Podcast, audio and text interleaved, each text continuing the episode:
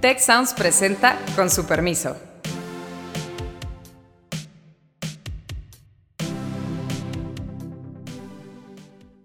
Con su permiso, yo soy Carlos Elizondo y hoy nos acompañan en este su podcast favorito, Beata Boina, Héctor Villarreal y de regreso a un podcast de los viejos, de los originales, Alejandro Puguare el último gobierno que verdaderamente tuvo problemas fuertes de inflación, pues estamos hablando de hace más de 30 años. ¿Quién sabe qué va a ocurrir también en 2022 en relación con COVID y pues con el proceso de vacunación, que en México parece que se ha pues ralentizado bastante. Es un centro que siempre ha sido crítico con base en evidencia y que para un proyecto de centro izquierda tendría que ser instrumental. Hay una zona del país donde el 2022 puede empezar muy complicado. Bienvenido, Alejandro. Qué gusto, colegas. Pues eh, con un año de cierre interesante, ¿no? Pues yo creo que podemos empezar por ahí, Alejandro. Digamos, es un año que todo pasa muy rápido, pero para recordar a nuestro público, este año hubo elecciones intermedias que ya se nos olvidaron. O sea, fue un año que define en alguna medida la segunda mitad de esta administración. Es un año donde eh, pues, cambió la geografía electoral de este país en la medida en que a Morena le fue muy bien las elecciones de gobernatura, pero no lograron refrendar la amplia mayoría del 18 y pues ahora no tienen la mayoría constitucional en la Cámara de Diputados que tuvieron. fin, es un año donde pasaron muchas cosas, se cayeron líneas de metro, hubo todo tipo de incidentes eh, fronterizos o de migrantes, hubo salidas del presidente de Estados Unidos que no habíamos tenido más que una en toda su administración, tenemos una inflación que sube, en fin, hay muchos temas. No sé si pudiéramos empezar, Alejandro, con una reflexión sobre qué es la mitad del sexenio tradicionalmente y cuál es el impacto de esta elección intermedia. Muchos temas muy complicados, Carlos, tienes toda la razón. Eh, creo que hay una parte muy significativa y empezaste por donde había que hacerlo, y es por la elección intermedia. Al cierre del año, lo que yo percibo es eh, muestras notorias del impacto de esa elección, de que los votos cuentan, aún en un resultado relativamente favorable al partido en el gobierno. Claramente no era el resultado que esperaba. Y una de las cosas políticamente que está pasando es que ves ahorita los operadores electorales del partido en el poder eh, batallando para conseguir las firmas para lograr la consulta de revocación de mandato. Su nueva esperanza de movilización electoral, que yo creo que no les va a salir, no van tan cerca, les falta poco tiempo, ya lo veremos, lo comentaremos el próximo año, pero esa es una más de las señales de debilidad relativa del presidente. Eh, un presidente que se ha concentrado en su agenda energética y se ha concentrado en su propia sucesión, eh, en tratar de reactivar su, base electoral a través de este eh, meeting en el Zócalo, pero yo creo que todas esas y también algunas de las, pues de las decisiones de cambios, la salida de Arturo Herrera, que iba a ser eh, eh, nombrado en el Banco de México y a la mera hora siempre no. Son decisiones que muestran a un presidente medio en retirada, desde luego, muy todavía con mucho poder, sigue siendo un presidente muy poderoso, pero desde luego ya en una trayectoria diferente, en una trayectoria en la cual la elección le quitó, creo, a él o a otros el sueño de la posibilidad de la reelección y más bien los están poniendo en la, en la alerta eh, o en el temor de, pues, de perder en el 24. Yo sé que esa es una una, eh, una pregunta para la cual todavía faltan muchas otras que resolverse previamente, pero sí vemos pues que desde la presidencia se ve un gobierno menos robusto, con eh, más tropiezos, con más eh, adversarios, una señal clarísima. La, muchos conflictos internos, Alejandro. Muchos conflictos internos, y eso es parte de lo que está pasando, ¿no? Sí, yo creo que sí, no cabe ninguna duda que los ciudadanos pusieron freno a la política del presidente de dominarlo todo, precisamente a través de los resultados que vemos en la Cámara de los Diputados. Eh, y también pues a través de los resultados que observamos en la Ciudad de México. Ahora bien, la gran paradoja es que el presidente sigue teniendo un gran apoyo social, este, a pesar de eh, pues todos los fallos que se han cometido en este, en este año, en el año 2021. Eh, y eh, pues queda ver cómo se perfilarán las elecciones precisamente en los estados, seis estados de 2022, aunque no creo que eso tenga como un impacto decisivo realmente en, este segundo, eh, en esa segunda parte del, del sexenio. Ahora bien, yo creo que hay que rescatar desde el año 2021 un tema importante, el Poder Judicial, que ha logrado con ciertas eh, dificultades, grandes dificultades incluso, pero podríamos decir defender su autonomía. Ha habido muchos debates precisamente sobre el Poder Judicial y si se está doblegando, no se está doblegando eh, al Poder Ejecutivo. Yo creo que sí se logró precisamente esa, esa auto, defender esa, esa, autonomía y eso sí es importante frente a lo que pues va a ocurrir también en los próximos, en los próximos años. Y en el año 2021 también algunas sorpresas que yo, eh, yo, yo quería mencionar, sorpresas porque al comienzo del año no las estábamos preveyendo, pero sí resulta que a finales ya podemos concluir que hubo, por ejemplo, una actividad importante en el contexto de la política exterior mexicana que tradicionalmente se queda como un poco al margen de todo porque sabemos que el presidente no tiene mucho interés en la política exterior, pero la verdad es que los últimos meses de este año 2021 hemos visto pues una gran, digamos, eh, un gran despertar de esta política exterior en el contexto de pues dos acontecimientos cruciales, importantes eh, para, para México, presidencia en el Consejo de Seguridad en noviembre y la visita del presidente a los Estados Unidos, a Nueva York, y poco después la cumbre de los tres eh, líderes de América del Norte, que marcan también, pues, al menos eh, un cierto... un cierto dinamismo de otra naturaleza en las relaciones bilaterales entre Estados Unidos y México. Y eso yo creo que sí es importante para los próximos, los próximos tres años.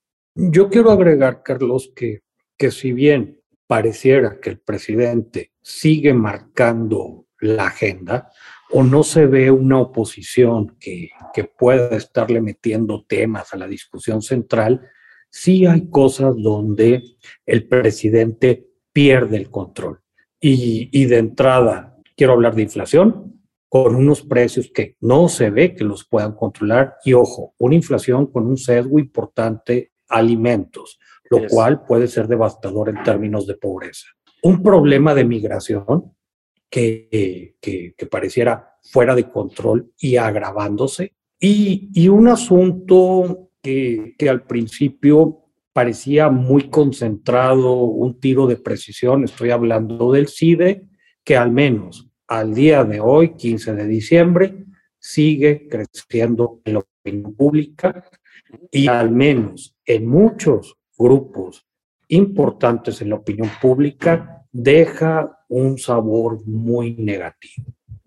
¿Cómo ves el asunto del CIDE, Carlos? Pues tú fuiste un director muy importante para el CIDE, fuiste, la verdad, eh, pues eh, creo yo, durante la etapa que te tocó estar ahí, o sea, a una institución que ya tenía su prestigio, ciertamente la proyectaste a un nivel de excelencia que hoy está siendo reconocido además por todo el mundo porque están las cartas de apoyo de montones de centros académicos diciendo, oigan, ¿qué está pasando ahí? ¿no? ¿Cómo lo ves?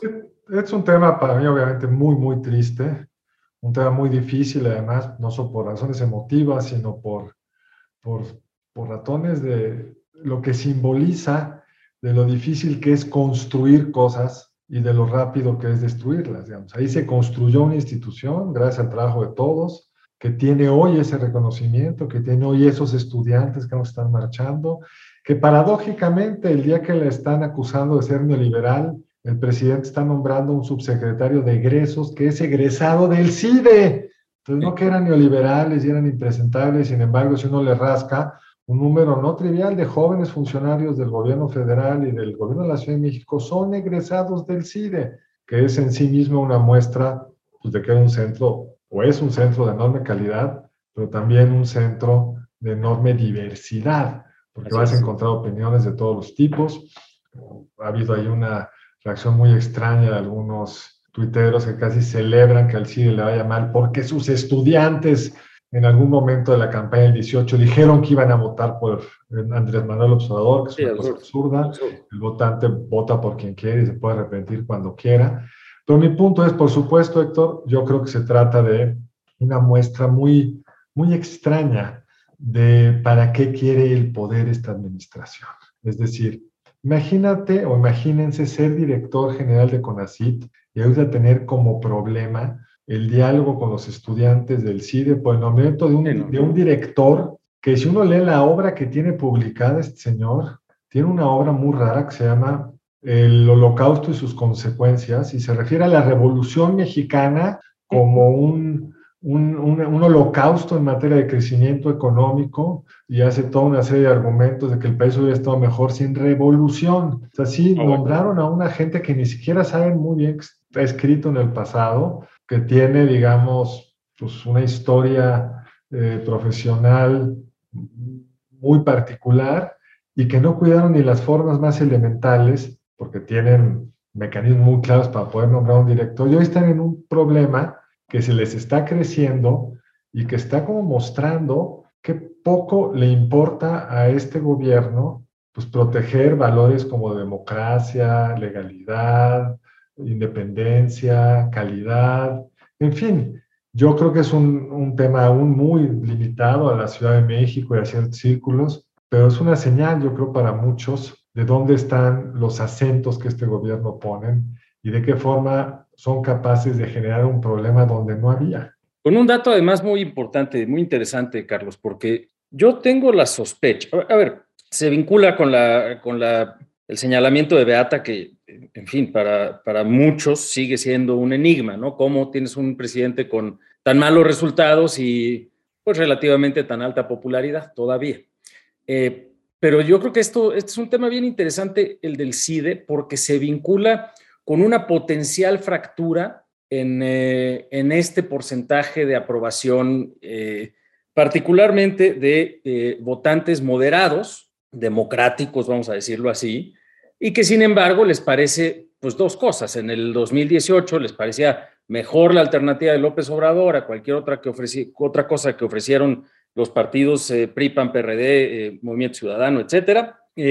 pero además que sí traían una convicción de cambio, pero una convicción de centro izquierda, digamos, basada en principios democráticos. Eh, y en fin, pues todavía puede, puede ser que se compre el argumento de que pues, la militarización pues es que no hay remedio y la destrucción de la, de la burocracia y el, quitar las prestaciones y el, eh, toda esta idea de, de, debilitar a estos cuadros, dirían, bueno, pero pues ni que fueran tan buenos los que estaban saliendo, toda una serie de argumentaciones, pero cuando ya ha sido tan sistemático eh, el ataque a un centro de excelencia, notoriamente de excelencia, que además creo que eh, muchos de esos egresados, lo dices bien, Carlos, están trabajando en este gobierno, lo hacían en los gobiernos pasados, pero ciertamente también con una, con una digamos, vinculación clara con muchos de estos votantes, muchos capitalinos, pero muchos otros urbanos de centro izquierda, moderados, que dicen, oye, pues se me hace que esto sí está excesivo, ¿no? O sea, como que sí está eh, eh, pasando una cierta frontera, ¿no? Hay por ahí una encuesta de Alejandro Moreno del Financiero donde habla de la excelente reputación del CIDE de la UNAM eh, y una señal clarísima es que Ricardo Monreal, que ya está jugando una estrategia, digamos, de el candidato de la oposición, diría yo, dentro de Morena, que no estuvo presente el día del mitin en el Zócalo, a diferencia, por cierto, de varios gobernadores del PAN, por ejemplo, em, pues no solamente recibe a los estudiantes del CIDE, sino que forma mayoría en el Senado para decir, oigan, vamos a hacer un pronunciamiento para que esto se arregle a nivel ya del CONACIT, es decir, el señor director del CIDE actual, ese ya ni siquiera es interlocutor desde esa perspectiva. Y eso habla de que políticamente el asunto no es solo de descontrol, eso es, puede generar, creo yo, eh, eh, materia política para una fractura en opinión pública ahorita o en las expectativas de, políticas de cara a la candidatura del 2024, ¿no?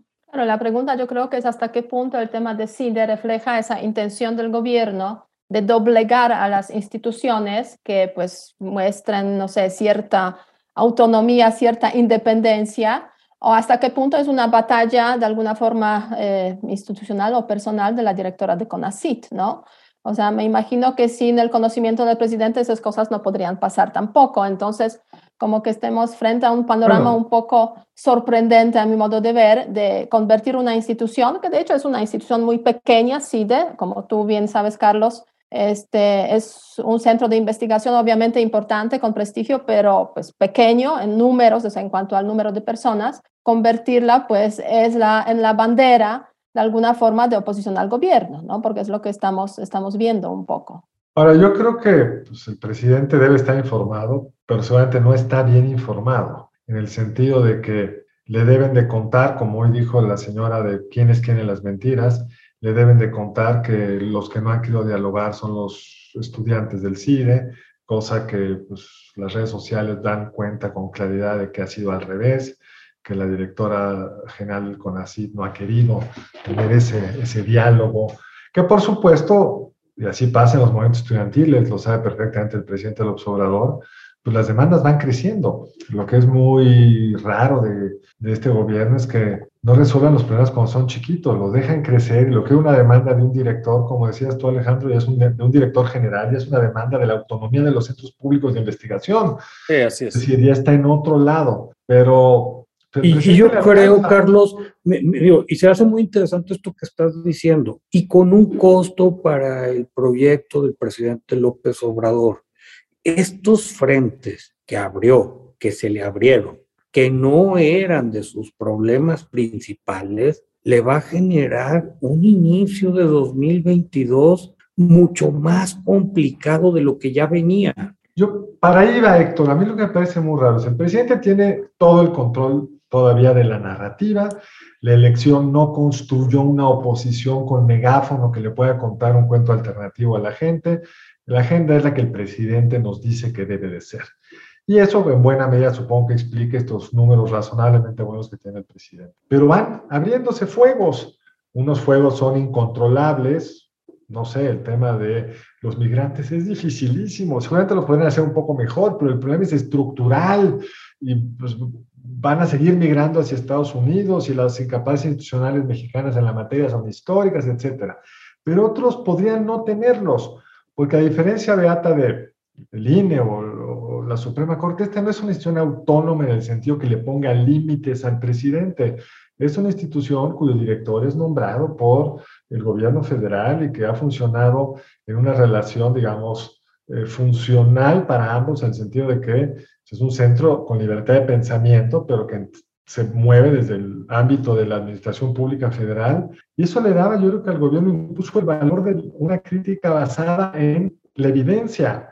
Este no es un centro, aunque lo vea distinto los seguidores más radicales o más duros del, del presidente, este es un centro que si uno lee lo que ha escrito, y Mauricio Merino, recomiendo a quienes no lo vean que lo busquen, de una magnífica conferencia en la Feria del Libro, mostrando todos los trabajos que el CIDE hizo, críticos del pasado, de la corrupción en el pasado, de los problemas de pobreza en el pasado, de los problemas de debilidad institucional aquí o allá. O sea, es un centro que siempre ha sido crítico con base en evidencia y que para un proyecto de centro izquierda tendría que ser instrumental para poder llevar a feliz término los objetivos de política pública que dice tener este gobierno. Entonces eso lo vuelve todavía más complicado entender. Totalmente. Ahora, sí hay una parte en la cual a mí me preocupa, pensando justo en lo que viene para el próximo año, que hay otros elementos de descontrol muy preocupantes. Y yo sí quisiera que tocáramos el asunto de la inflación. Estamos hoy grabando después de la noticia de la Reserva Federal estadounidense, que ya tienen programados al menos tres incrementos. Es una cosa curiosa, ¿no? Te avisan desde ahorita, vienen tres incrementos de las tasas de interés. Eso,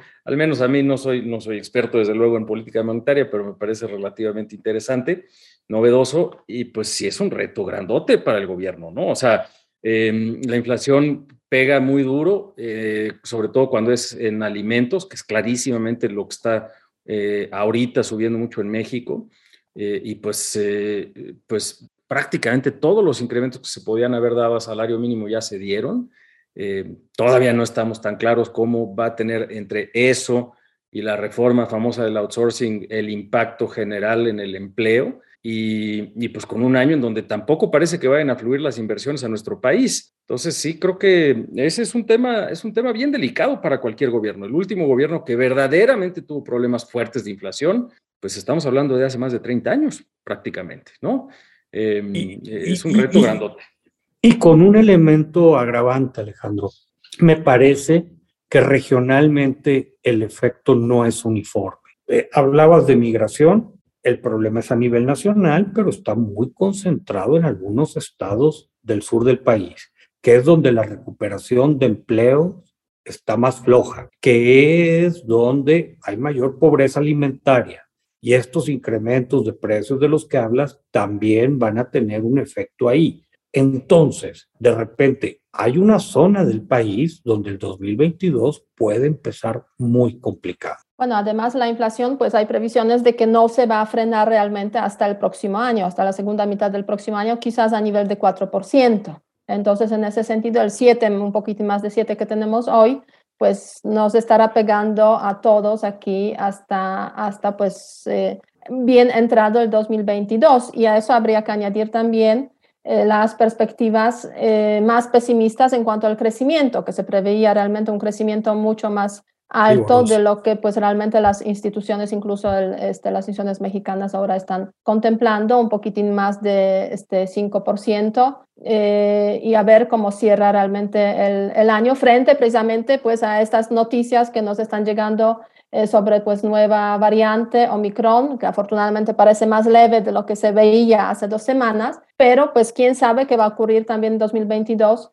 en relación con COVID y pues con el proceso de vacunación que en México parece que se ha pues ralentizado bastante porque pues faltan como más de 30 35% de la población para que sea completamente vacunada, ¿no? Y eso pues obviamente también influye en todo el proceso de la recuperación económica, etcétera, etcétera. regresando al tema de la inflación, es cierto que la inflación es importada en su gran mayoría. Es cierto también que parece transitoria, es decir, como decía Beata, que empezaremos a ver una disminución en los precios o que dejará de crecer a esta misma velocidad a partir de algún momento del año entrante. Pero también es cierto que creíamos que iba a ser menor y que iba a ser más rápido su salida. Es decir, ya nos equivocamos en los pronósticos o los economistas ya se equivocaron una vez. Y aunque a diferencia del pasado es una economía que crece poco, entonces quizá no le meta todo el combustible propio a la inflación, la pregunta es esto que tú decías, Alejandro, que para los no economistas es dificilísimo entender, y es si los bancos centrales, con sus anuncios de cuál inflación va a haber el año entrante, qué tasas de interés voy a manejar, etcétera, anclan las expectativas, logran hacer de esto realmente un, una subida temporal por los problemas de oferta que vinieron tras la apertura de un confinamiento tan brutal, o ya se alimentaron distintas eh, mecanismos internos de aumento de la inflación. ¿Va el aumento del salario mínimo, Héctor, a tener un impacto en los precios? No lo sé, pero en el momento en que se rompiera ese ancla, si es que sucede, sí podemos tener una dinámica inflacionaria o podríamos tener una dinámica inflacionaria no solo en alimentos, no solo temporal, y ahí sí el presidente López Obrador ha invertido mucho políticamente para que esto no suceda. Él respetó en lo fundamental la autonomía del Banco Central, decidió no gastar de más, y creo que tuvo razón en el 2020, pero esto se le puede, es decir, el problema político de la inflación es que afecta a todos por parejo, el CIDE, más a los más pobres, pero afecta a todos. Lo del CIDE pues, parece una cosa focalizada, lo del INE pues, a muchos no le importan. La inflación puede ser un elemento muy desestabilizador. Por un, por un detalle de fechas, que tiene, por eso tiene mucha importancia el pronóstico este y qué tanto eventualmente en los próximos meses se va cumpliendo esa expectativa o no. Pues porque que no se nos olvide que los primeros cuatro o cinco meses son las renegociaciones de contratos colectivos más importantes en nuestro país, ¿no? El de los maestros, los, los de distintas universidades, los de muchos sindicatos, em, eh, desde luego trabajadores al servicio del Estado. Y la verdad es que, pues, no son sindicatos tradicionalmente dóciles, empezando por el de maestros, el de los petroleros también. Y por supuesto que se puede em, suponer que este gobierno tiene un poco más de margen de negociación que en otros momentos otros gobiernos, pero ya fueron las elecciones, ya nada más quedan Van a quedar dos negociaciones más de contrato colectivo con estas centrales sindicales en el sexenio actual. Y, si las, y no se nos olvide que hubo incrementos enormes al salario mínimo, que había habido incrementos grandotes a la inflación y que si las expectativas no están bajo control, pues también va a ser un tema político significativo. No, no, no es trivial. No es trivial porque si todo el mundo empieza a negociar contratos colectivos pues muy por encima, con que los tuviéramos a la tasa de la inflación esperada de 7%, 6-7%, ya es un problema, pues ya es tema, ¿no? De hecho, ese es el gran tema. Esos ciclos inflacionarios, ¿no? El gran tema desde el punto de vista de la negociación salarial es si te van a aceptar negociar con la inflación esperada, que sigue siendo, corrígeme Héctor, de 4 punto algo para el año entrante, es decir, los economistas todavía esperan que el año entrante baje, o te van a negociar con la inflación de este año. La que ya fue. A ser 8 o siete puntos muy altos. cuando la inflación esperada para este año pues, andaba por debajo del 4%. Entonces, ahí hay un, ahí hay un, digamos, un rezago que no sabemos políticamente si van a poder contenerlo, que era, lo que hacían las políticas neoliberales de ajuste, es decir, contenían el salario por debajo de la inflación, y en el poder sí, pero vamos a ver si lo puede usar bien y lo quiere usar bien, Héctor. Y es una política contraria a lo que han venido haciendo. Y de ahí se desprende un, un, montón de preguntas también. ¿Va a haber efecto faro? O no. ¿Qué es esto del efecto faro? ¿Sabes qué?